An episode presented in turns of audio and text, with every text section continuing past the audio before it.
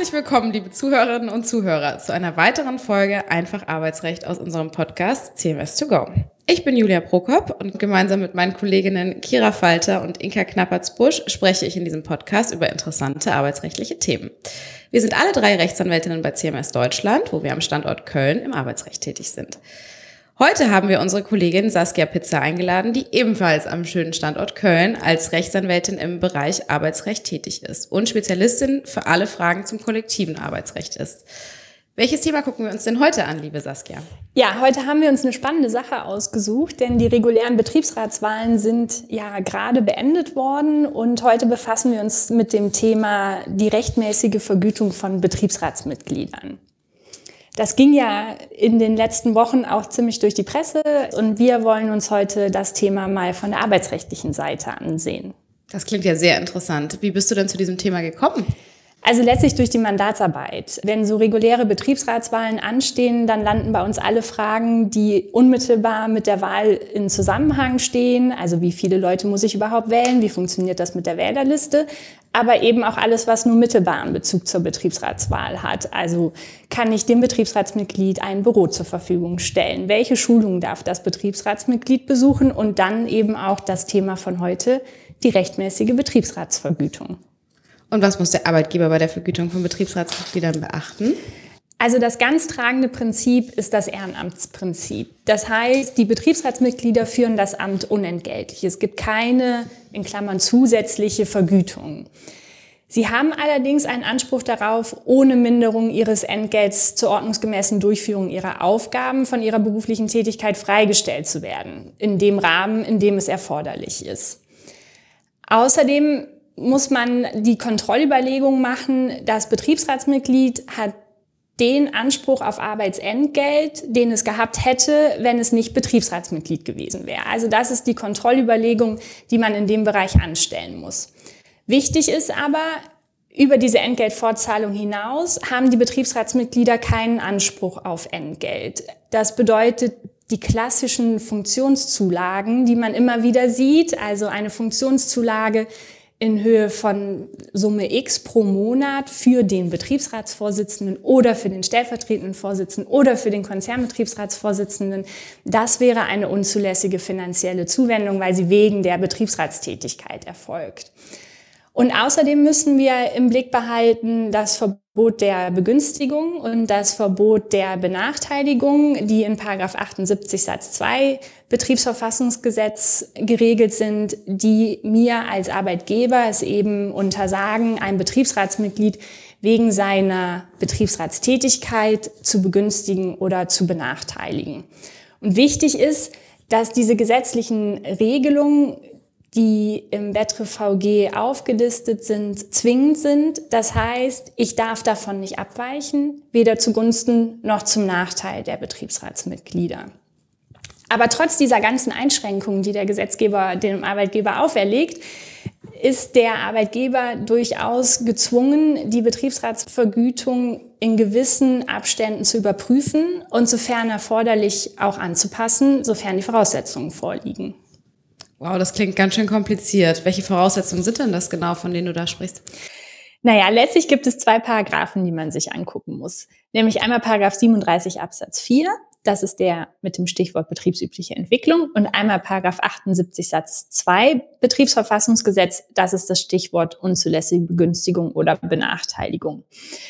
Beim Paragraphen 37 Absatz 4 geht es eben um diese sogenannte betriebsübliche Entwicklung der Vergleichspersonen des Betriebsratsmitgliedes. Und bei Paragraph 78 Satz 2 geht es um das ganz allgemeine Begünstigungs- und Benachteiligungsverbot eines Betriebsratsmitgliedes wegen seiner Betriebsratstätigkeit.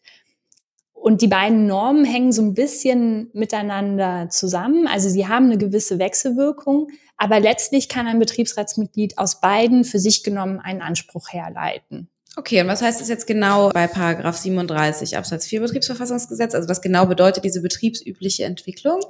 Also bei der betriebsüblichen Entwicklung muss man mehrere Dinge im Blick behalten.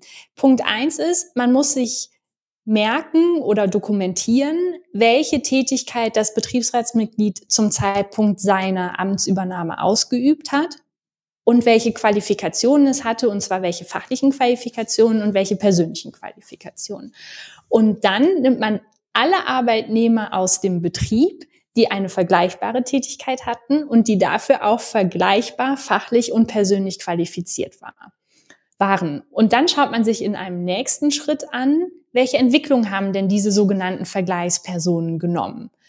Dabei muss man darauf achten, dass man sich immer nur den Betrieb anguckt, nicht das gesamte Unternehmen oder gar den Konzern. Und dann überlegt man sich im Paragraphen 37 Absatz 4 quasi zwei Wege. Der erste Weg wäre, welche Entwicklung hat denn die Mehrzahl, also mehr als 50 Prozent der Vergleichspersonen genommen? Da kann ich mir die Vergütung angucken, also Vergütungssteigerungen. Ich kann mir aber zum Beispiel auch Beförderungen angucken, also Positionswechsel. Und die zweite Schiene, die ich mir angucken kann bei 37 Absatz 4 ist neben der Mehrzahl der Vergleichspersonen eben auch die Frage, gab es vielleicht eine betriebliche Gepflogenheit? Also sprich, ist es im Betrieb immer so, dass nach einer bestimmten Betriebszugehörigkeit zum Beispiel eine bestimmte Beförderung ansteht oder eine bestimmte Zulage gezahlt wird. Dabei ist eben wichtig, dass das Betriebsratsmitglied über den Paragraphen 37 Absatz 4 nicht die konkrete Vergütung geltend machen kann, die auch die Vergleichspersonen bekommen, sondern man muss das eben immer in Relation setzen. Wow, das klingt richtig kompliziert. Kannst du uns da vielleicht mal ein Beispiel zu geben? Klar. Also nehmen wir an, wir haben das Betriebsratsmitglied M und M ist ausgebildeter Radio- und Fernsehtechniker. Er ist dafür fachlich und persönlich qualifiziert und verdient im Monat, sagen wir 3000 Euro, um es leichter rechnen zu können. Neben M beschäftigt der Arbeitgeber noch zehn andere Radio- und Fernsehtechniker, die ähnlich qualifiziert sind, fachlich und persönlich. Die bekommen aber alle ein bisschen mehr, die erhalten 4000 Euro Vergütung im Monat. Jetzt wird M also im Jahr 2018 in den Betriebsrat gewählt und nehmen wir an, nach zwei Jahren guckt sich der Arbeitgeber mal die Vergütungsentwicklung seiner Radio- und Fernsehtechniker an. Und dabei stellt er fest, dass acht von den zehn Vergleichspersonen von M heute 4.400 Euro verdienen. Und jetzt stellt sich natürlich die Frage, muss ich die Vergütung von M anpassen? Wenn ich sie anpassen muss, wie viel bekommt er denn dann? Bekommt er dann 4.400 Euro, wie die anderen acht Radio- und Fernsehtechniker? Bekommt er 3.400 Euro, nämlich die 400 Euro mehr, die jetzt die anderen Radio- und Fernsehtechniker bekommen?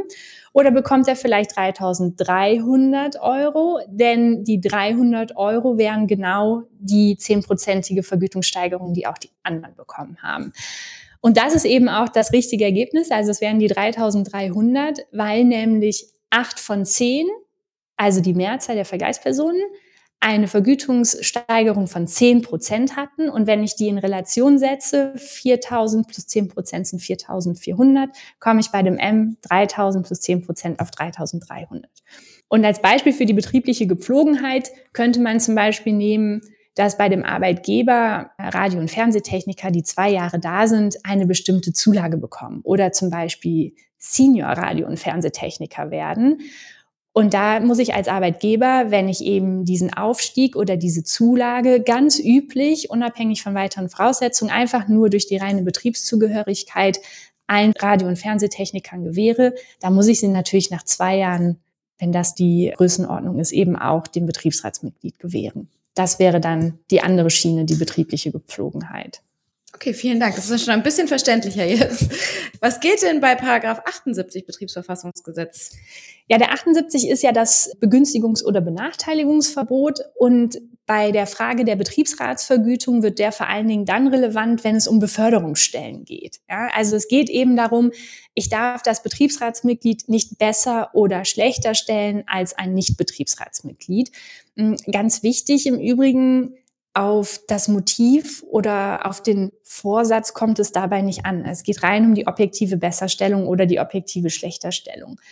Und diese Norm ist deswegen so relevant bei der Bewertung, weil eben bei den meisten Unternehmen die Beförderungsstellen sich in Form einer Pyramide darstellen. Also ich habe auf der ersten Ebene noch sehr viele Stellen und die erste Beförderungsebene hat dann weniger Stellen und je weiter ich nach oben gehe, desto mehr nimmt die Anzahl der zur Verfügung stehenden Stellen ab. Das heißt, ich habe halt ganz häufig nicht diese kaminförmige Struktur. Und das bedeutet, wenn man das eben weiterdenkt, dass ja ganz häufig diese betriebsübliche Entwicklung gar nicht mehr funktioniert. Weil ich, wenn ich eben auf der ersten Beförderungsebene nicht mehr mehr als 50 Prozent der Ausgangsstellen habe, also bei meinem Radio- und Fernsehtechniker, ich habe insgesamt elf M- und zehn Vergleichspersonen, habe aber nur noch drei Senior-Radio- und Fernsehtechniker-Positionen, dann können sich rechnerisch schon nicht mehr mehr als 50 Prozent auf die nächste Beförderungsstufe entwickeln. Und deswegen ist eben der Paragraph 78 an der Stelle relevant. Denn damit kann man eben abbilden, ob ein Betriebsratsmitglied sich zum Beispiel auf diese konkrete Beförderungsstelle entwickelt hat oder hätte entwickeln können. Also es gibt verschiedene Konstellationen, die man sich beim Paragraphen 78 angucken kann. Das eine wäre, das Betriebsratsmitglied bewirbt sich auf eine konkrete Position. Also M denkt sich, ich möchte gerne Senior Radio- und Fernsehtechniker werden und ich bewerbe mich auf diese Funktion. Oder das Betriebsratsmitglied bewirbt sich nicht wegen seiner Betriebsratstätigkeit. Also sagt zum Beispiel, naja, ich würde es schon gerne machen, aber ich möchte doch eigentlich viel lieber Betriebsratsmitglied bleiben und möchte mich darauf voll konzentrieren. Und dann gibt es noch die Konstellation, wenn quasi der Anstoß von Arbeitgeberseite kommt, also der Arbeitgeber bietet dem Betriebsratsmitglied eine bestimmte Beförderungsstelle an oder er bietet dem Betriebsratsmitglied die Beförderungsstelle wegen seiner Betriebsratstätigkeit nicht an. Das sind so Konstellationen, die man sich im Paragraphen 78 unter anderem angucken würde. Und dann müsste man sich tatsächlich in einem nächsten Schritt die Frage stellen, wenn man das alles aufgedröselt hat, wäre denn so eine Bewerbung erfolgreich gewesen? Also wäre eine hypothetische Bewerbung erfolgreich gewesen oder hätte er sich bei einem Angebot durchgesetzt, also er das Betriebsratsmitglied. Und wenn er sich tatsächlich beworben hat und die Stelle nicht bekommen hat, dann würde man sich natürlich auch die Frage stellen, hätte er die Stelle denn bekommen müssen? Und dann guckt man sich zum Beispiel die Qualifikation an. Also man guckt sich an, was habe ich hier für eine Stelle? Welche Anforderungen stellt der Arbeitgeber an die Stelle? Welche Qualifikationen muss ich haben? Hat das Betriebsratsmitglied die Qualifikation? Wer hat sich denn noch beworben, welche Qualifikationen hatten der andere oder die anderen, was hatten die Stelleninhaber, die vor dem Betriebsratsmitglied oder die vorher auf dieser Beförderungsstelle waren. All das würde man sich angucken und muss man dann in Relation zueinander setzen, um zu prüfen, ob das Betriebsratsmitglied einen Anspruch auf die Vergütung eben dieser Beförderungsstelle hat. Das hört sich sehr kompliziert an. Was kann denn der Arbeitgeber tun, um das Risiko von Verstößen dabei möglichst gering zu halten? Also das Wichtigste ist, glaube ich, dass die handelnden Personen für die Problematik sensibilisiert werden. Also, dass man sich dessen bewusst wird, es gibt gesetzliche Vorgaben für die Betriebsratsmitglieder oder deren Vergütung und davon darf man nicht abweichen, weder zugunsten noch zu Ungunsten. Und man hat eben einen ganz schmalen Handlungskorridor das ist wichtig zu wissen für die Handelnden auf beiden Seiten. Also für das Betriebsratsmitglied selbst oder das Betriebsratsgremium, aber natürlich auch für die Leute, die auf Arbeitgeberseite handeln. Also würde ich jetzt ganz kurz, da würde ich natürlich sagen, die Leute, die bis jetzt hier zugehört haben, haben sich schon ein bisschen ein Wissen angeeignet. Das ist sehr gut. Das hoffe ich jedenfalls.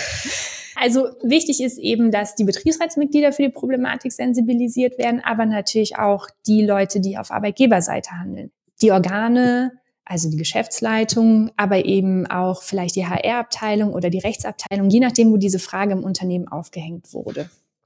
Und dann kann es hilfreich sein, einen gewissen Prozess aufzusetzen für diese Betriebsratsvergütungsprüfung, nenne ich das jetzt mal. Also so eine Art formalisiertes Verfahren. Zum Beispiel, in welchem Rhythmus gucke ich mir denn die Vergütung von Betriebsratsmitgliedern oder zum Beispiel die Entwicklung der Vergleichspersonen an? Das mache ich alle zwei Jahre oder jedes halbe Jahr.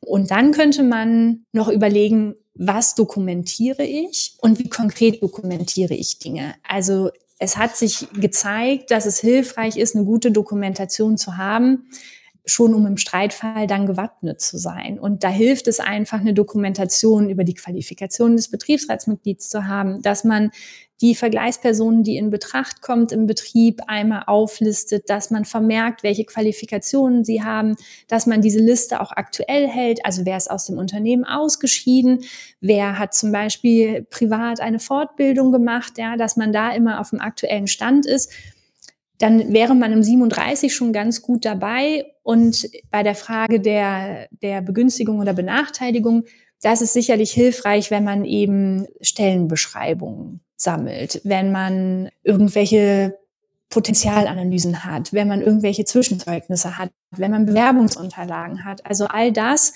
was am Ende vielleicht auch für die Entscheidung des Arbeitgebers bei der Besetzung einer Beförderungsstelle relevant war, so dass man eben einen gut dokumentierten Sachverhalt hat, auf dem man dann die Prüfung vornehmen kann, ob eine Vergütungsanpassung des Betriebsratsmitglieds erforderlich ist oder eben nicht. Wow, auch hier wieder relativ viel, was man beachten muss. Was wären denn die im weitesten Sinne arbeitsrechtlichen Konsequenzen, wenn der Arbeitgeber eine Vergütung zahlt, die nicht den gesetzlichen Vorgaben entspricht?